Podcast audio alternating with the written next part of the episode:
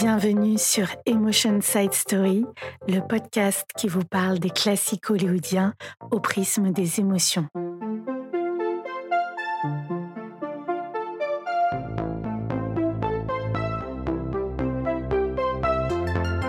Le film dont nous allons parler cette semaine est Laura.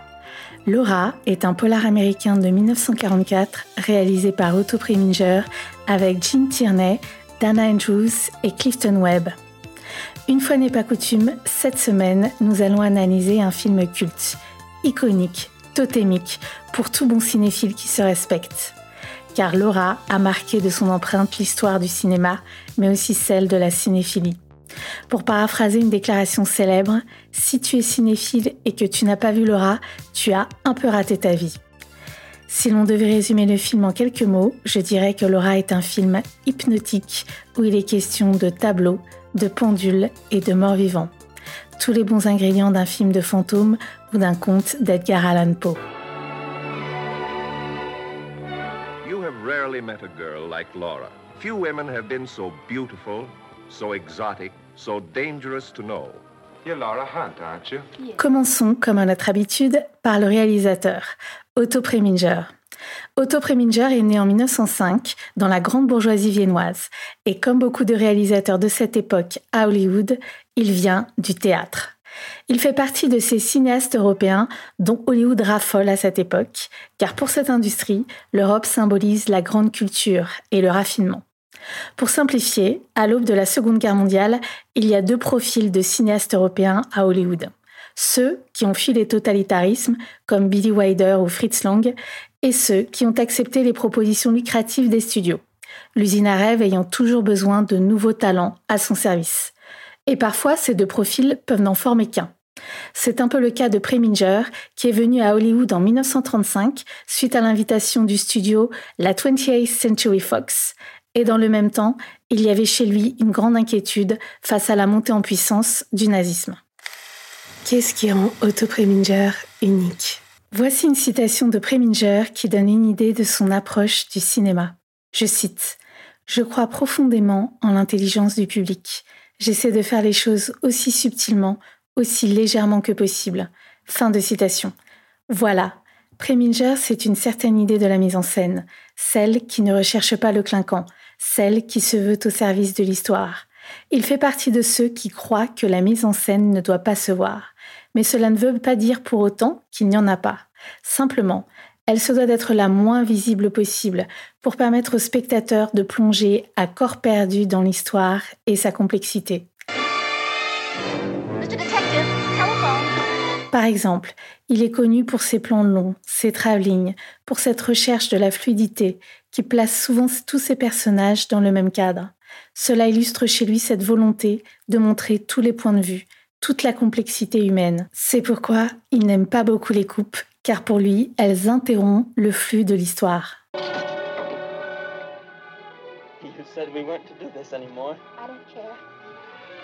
Preminger est aussi fascinant car il échappe à toutes les tentatives de catégorisation. Il ne se laisse enfermer par aucun genre ou thématique. Il a touché au film noir, et on va en parler, mais aussi au western, au mélodrame, au film musical. Preminger sait pourquoi il place la caméra à tel endroit plutôt qu'un autre. Il sait aussi pourquoi il va mouvoir la caméra de telle façon plutôt qu'une autre. La maîtrise de sa mise en scène est redoutable, complexe et ô combien sophistiquée, mais jamais elle n'est ostensible. Elle est là pour permettre au spectateur de questionner son point de vue et de faire sa propre analyse. Un cinéaste qui questionne l'Amérique. Otto Preminger est un cinéaste farouchement libre qui pose un regard critique sur la société américaine. Dans les années 50, il réalise l'un des rares films hollywoodiens au casting entièrement afro-américain. Il s'agit de Carmen Jones, film de 1954, un film musical avec la sublime Dorothy Dandridge, actrice formidable, sous-estimée et avec laquelle il aura une liaison. Il faut noter que la vie de Dorothy Dandridge, victime notamment du racisme et de la ségrégation, a été particulièrement tragique.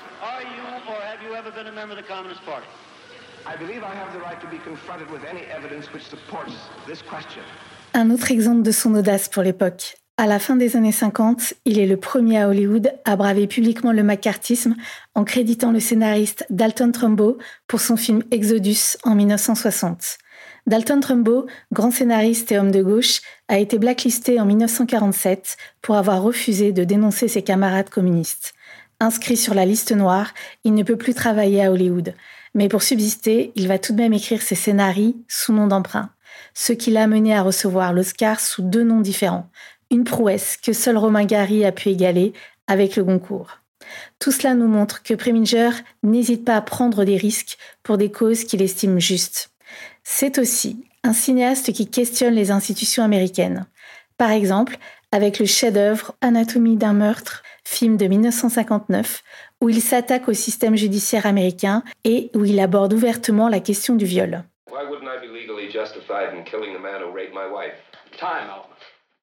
Avec son regard singulier, il s'est emparé de thèmes majeurs tels que l'Église catholique avec le film Le Cardinal en 1963 ou le système politique américain avec Tempête à Washington en 1962. Une belle personne, me direz-vous. Mais Otto Preminger est un peu plus complexe que cela. Il était réputé comme pouvant être tyrannique. Il a traumatisé un certain nombre d'acteurs et d'actrices avec ses méthodes parfois brutales. Otto Preminger n'a pas peur des conflits. Bien au contraire, il peut même les provoquer s'il estime que c'est dans l'intérêt de son film. Nous allons voir d'ailleurs que le film Laura n'est pas exempt d'antagonisme, notamment avec son patron, le dirigeant de la Fox, Daryl F. Zanuck. Preminger ne cherche pas à être aimable, et à l'image de ses œuvres, il y a chez lui beaucoup d'ambiguïté. Il est très à l'aise avec cette image de l'homme qu'on adore détester.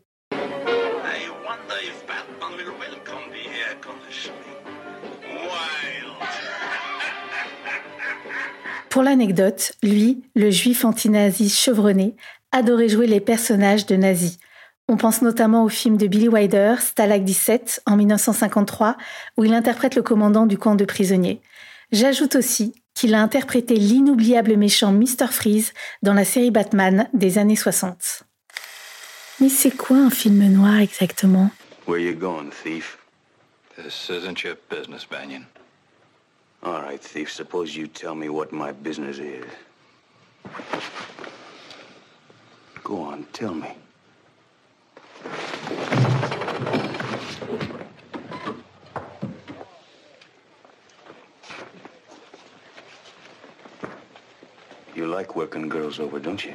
Dans notre épisode 2, nous avons analysé le genre du mélodrame avec Douglas Sirk. Cette fois-ci, nous allons nous pencher sur le film noir la définition du film noir est fluctuante. En fait, il y a presque autant de définitions qu'il y a de spécialistes du cinéma. Je vous partage une citation de Noël Simsolo, historien du cinéma. Je cite Le film noir ne se reconnaît jamais par une thématique précise ou par des personnages récurrents. Son identité réside dans le choix d'une attitude d'artiste. Le film noir est une nébuleuse. Fin de citation. Malgré cette nébuleuse autour du film noir, nous allons quand même tenter d'y voir plus clair. J'espère que vous avez noté la qualité de la blague. À l'origine, il y a la littérature. D'abord, on peut dire que le terme noir renvoie au genre polar, comme la fameuse collection Série Noire de Gallimard. Beaucoup de films noirs sont d'ailleurs adaptés de romans policiers, et plus précisément de pulp stories et de hard-boiled stories. Les pulps sont les magazines ou livres bon marché, faisant la part belle aux récits de genre comme le polar, la science-fiction ou le fantastique. Ces œuvres, qui ont une tonalité plutôt sombre et macabre, étaient considérées comme inférieures dans l'échelle de la création littéraire. Un autre sous-genre du polar est le hard-boiled, qui signifie littéralement dur à cuire. Ces œuvres mettent en scène des anti-héros, des protagonistes rudes, qui ne reculent devant rien pour arriver à leur fin, mais dont les intentions sont relativement nobles. On pense notamment aux célèbres détectives de Raymond Chandler, Philippe Marlowe, ou de Dashiell Hammett, Sam Spade. You wanted to see me? So you're a private detective. I didn't know they existed except in books, or else they were greasy little men snooping around hotel corridors. Ah, you're a mess, aren't you? Le roman Laura, écrit par l'autrice américaine Vera Caspari, reprend certains éléments du genre hard-boiled, notamment à travers le personnage du policier. éthique et esthétique du film noir. Ce terme noir renvoie aussi à la dimension éthique, car on a affaire à des personnages pas très sympathiques, peu scrupuleux. Il est question dans ces films d'arpenter la face sombre de l'humanité. D'ailleurs, l'atmosphère, la tonalité de ces films est souvent pessimiste, cynique, voire désespérée.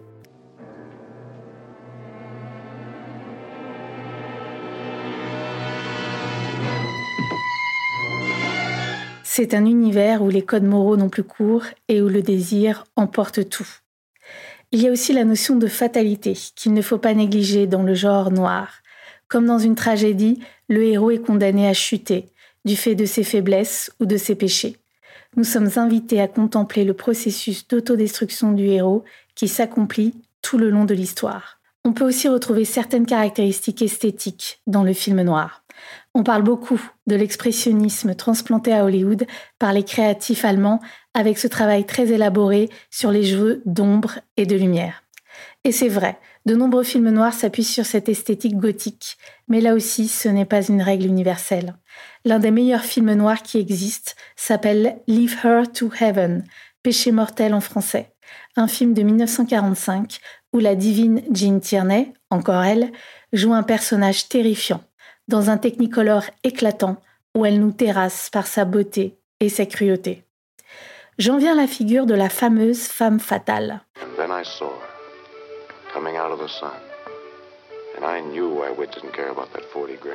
Dans les films noirs, la femme joue un rôle de premier plan. On y trouve souvent, mais pas toujours, une femme fatale. La femme fatale, qui est l'objet de tous les désirs, de toutes les projections du héros masculin, est souvent présentée comme mystérieuse, troublante, voire manipulatrice et perverse. Mais nous allons voir dans la seconde partie de l'épisode que c'est un peu plus compliqué que cela. De quoi nous parle ce film? Une jeune femme est morte, tuée sauvagement, défigurée par une décharge de chevrotine. Cette femme s'appelle Laura Hunt. Elle est belle, jeune et occupe une place importante dans la publicité. Elle est jouée par Jean Tierney.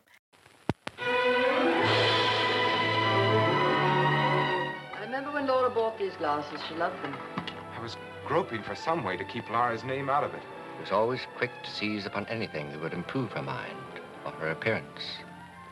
Un jeune officier de police, Mark McPherson, interprété par Dana Andrews, va s'occuper de l'affaire.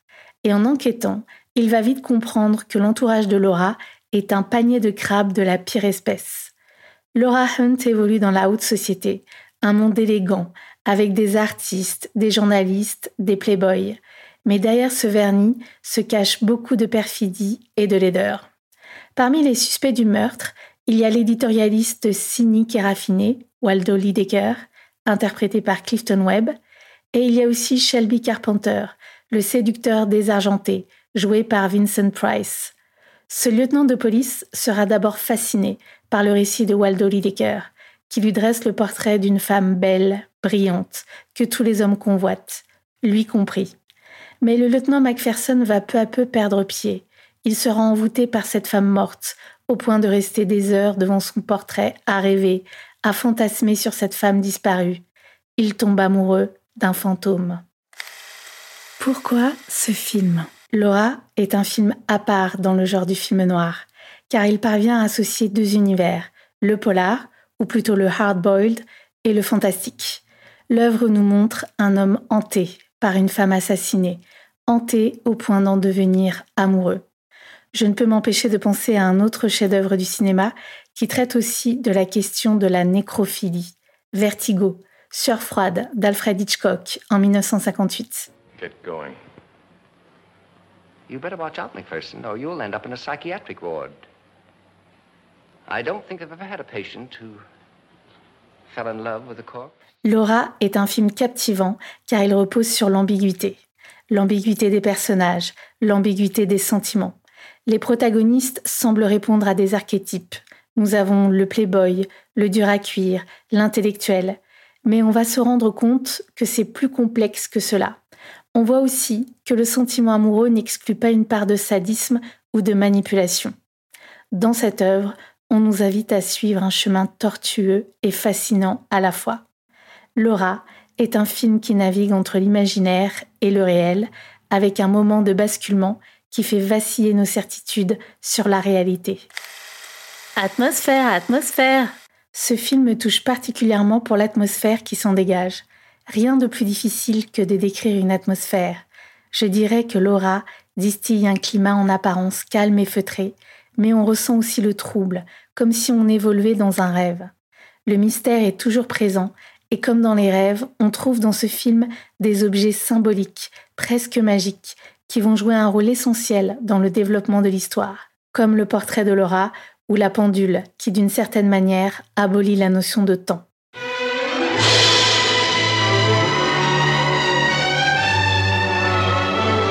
Et bien sûr, il y a cette musique obsédante, obsédante à l'image de Laura, qui est à la fois présente et absente, comme peuvent l'être les fantômes. Une genèse mouvementée. Ce film, adapté du roman de Vera Caspari, n'a pas été simple à fabriquer. D'abord parce que les principaux architectes du projet se haïssent au plus haut point à l'époque. Il s'agit du patron du studio de la Fox, Darilef Zanouk, et de Preminger. Cette haine date de quelque temps déjà. Sur un précédent projet, notre réalisateur a refusé de réaliser le film que Zanouk lui demandait. Preminger va payer très cher cette volonté d'indépendance, car Zanouk le bannit des studios pendant un long moment. Mais Zanouk va être mobilisé par la guerre, et c'est l'absence du grand chef qui va permettre à Preminger de retourner et retravailler pour la Fox. Il va participer à l'écriture du scénario avec Jed Rattler et Ring Larder Jr.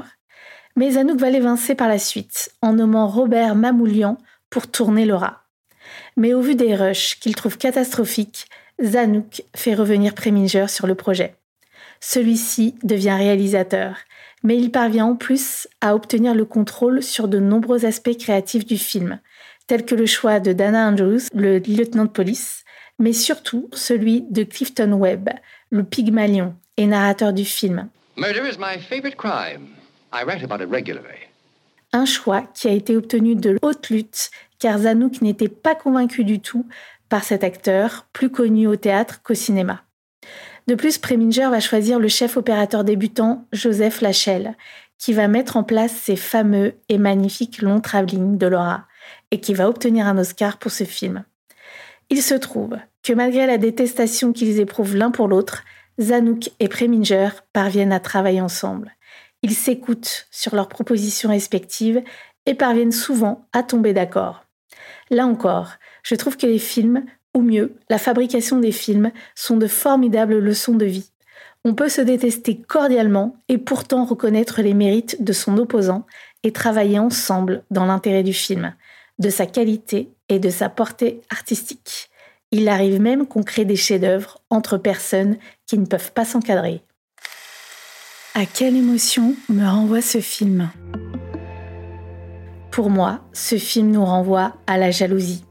Le Robert nous en donne deux définitions. La première qui est, je cite, Sentiment hostile qu'on éprouve en voyant un autre jouir d'un avantage qu'on ne possède pas ou qu'on désirerait posséder seul. La seconde définition renvoie spécifiquement à l'état amoureux. Je cite Sentiment douloureux que font naître les exigences d'un amour inquiet, le désir de possession exclusive de la personne aimée, la crainte de son infidélité. Fin de citation. Dans ce film, la jalousie renvoie à la question de l'appropriation. Laura doit appartenir à un homme. Il y a Waldo, le dandy, Shelby, le playboy, qui en veut aussi peut-être à son argent, et le flic, qui la désire alors qu'il ne l'a jamais vue. I selected a more attractive hairdress for her. I taught her what clothes were more becoming to her. Through me, she met everyone. Men admired her. Women envied her. Laura est fétichisée, objectifiée par tous, y compris par le héros, le lieutenant de police. Son corps, son image ou son argent. Toutes ces parcelles d'elle-même sont à la merci de ces hommes qui gravitent autour d'elle. La jalousie des hommes. Avec Waldo, c'est l'intellectuel qui jalouse les hommes beaux et musclés qui tournent autour de Laura. Avec Mark McPherson, c'est le dur à cuire qui jalouse Waldo, le Pygmalion qui d'une certaine manière va créer Laura Hunt, faisant d'une petite employée une véritable femme du monde. La jalousie, c'est cette idée insupportable d'être remplacé par un ou une rivale. Elle précarise notre identité et nous fait douter de nous-mêmes. La jalousie est une émotion qui consume, qui est alimentée par nos peurs et nos faiblesses. Elle est aussi vécue comme une prophétie autoréalisatrice, dans le sens où le protagoniste va voir dans n'importe quel signe une confirmation de sa jalousie. La jalousie est une émotion qui s'auto-alimente continuellement. Le philosophe René Girard nous montre que la jalousie renvoie à ce qu'il appelle le désir mimétique. Plus un objet est désiré par un autre, et plus cet objet prend de la valeur pour nous. Consciemment ou non, nous imitons le désir de l'autre, et c'est ainsi que nous devenons aussitôt jaloux de cet autre qui désire le même objet que nous.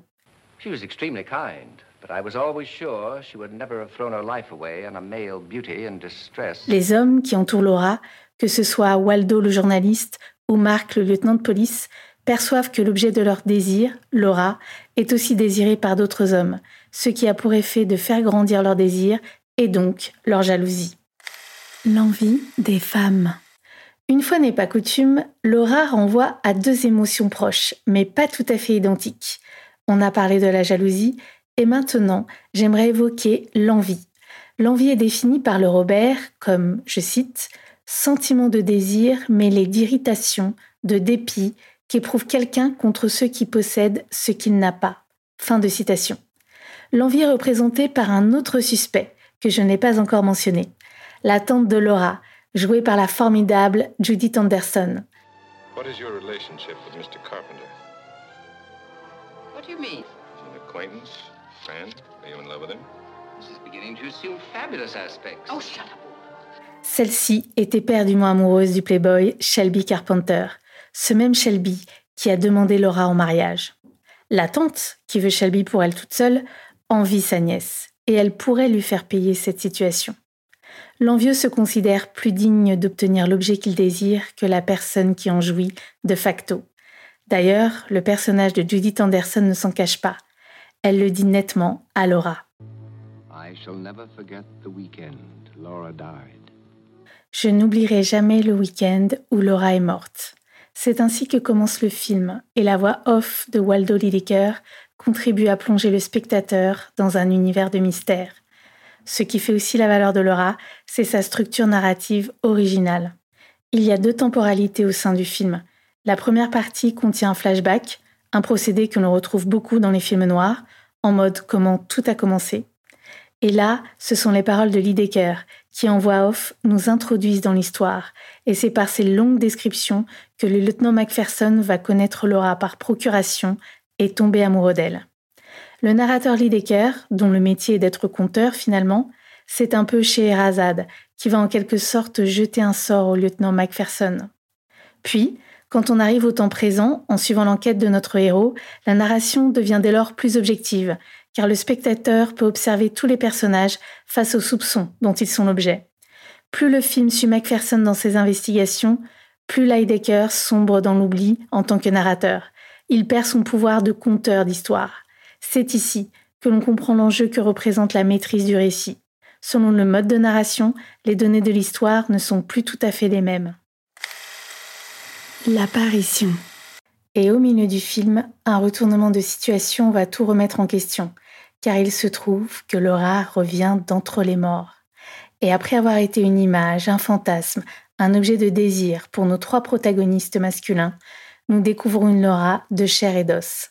La transition entre la femme rêvée et la femme réelle est magnifiquement mise en scène dans le film.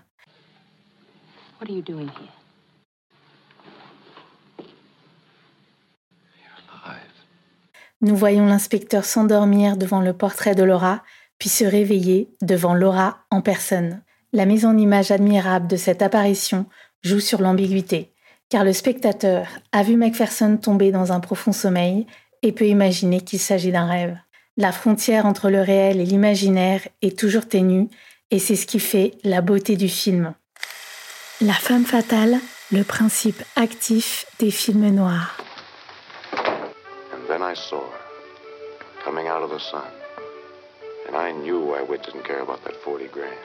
La femme fatale est la figure de la transgression, car elle pulvérise les codes moraux et sociaux de l'époque. Derrière la femme fatale, il y a d'abord le caractère sexualisé de la femme, La femme fatale serait une héroïne consciente de son pouvoir sexuel et qui en joue pour arriver à ses fins. Elle manipulerait le héros masculin, présenté comme faible ou envoûté, pour lui faire faire ce qu'elle veut. Et en effet, dans beaucoup de films noirs, on peut retrouver ce schéma, mais ce n'est pas aussi simple. Car derrière l'apparente misogynie de la figure de la femme fatale, il y a aussi la représentation d'une femme libre et indépendante, bien décidée à être sujet de sa propre vie. On retrouve en partie certains traits de la femme fatale dans Laura. Au début du film, nous avons affaire à une femme timide et peu sûre d'elle, mais par la suite, elle va révéler son caractère ambitieux par sa trajectoire professionnelle fulgurante. Mais on verra aussi que ce n'est pas une femme docile, elle le dit elle-même, elle n'aime pas qu'on lui donne des ordres. Et Macpherson va très vite s'en rendre compte. Dans le film noir, la femme fatale est souvent le moteur de l'action, et elle a aussi ce rôle de révélateur, dans le sens où elle dévoile les névroses et les fantasmes des personnages masculins, souvent impuissants et dépassés.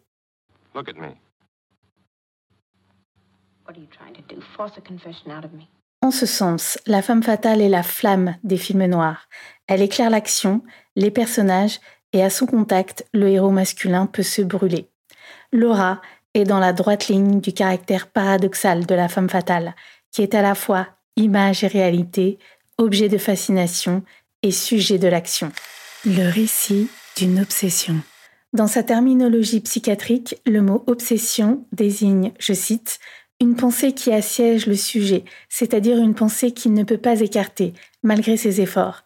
Fin de citation.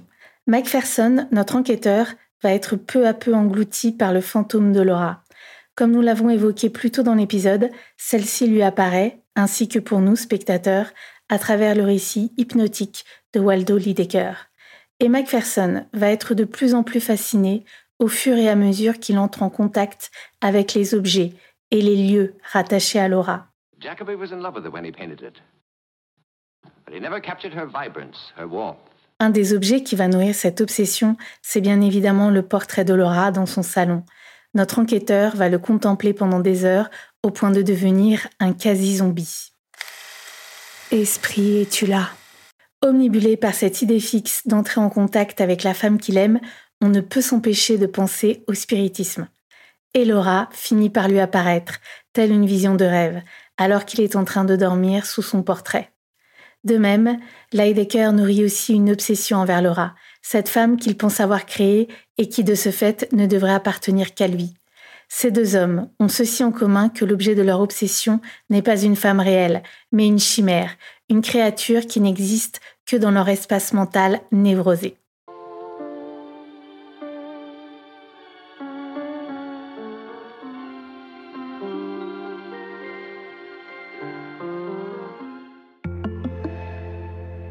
Laura, c'est-à-dire à la fois le personnage et le film, nous échappe. Les deux se dérobent à nous et ne peuvent être enfermés dans notre grille de lecture habituelle. L'œuvre est plus qu'un film noir. Il y a aussi du fantastique, du film romantique et du thriller psychologique. On retrouve le côté prosaïque des hard-boiled avec le lieutenant cuire et on retrouve l'onirisme, le mystère à travers la musique, les mouvements de caméra et les objets magiques. Laura est plus qu'une femme fatale.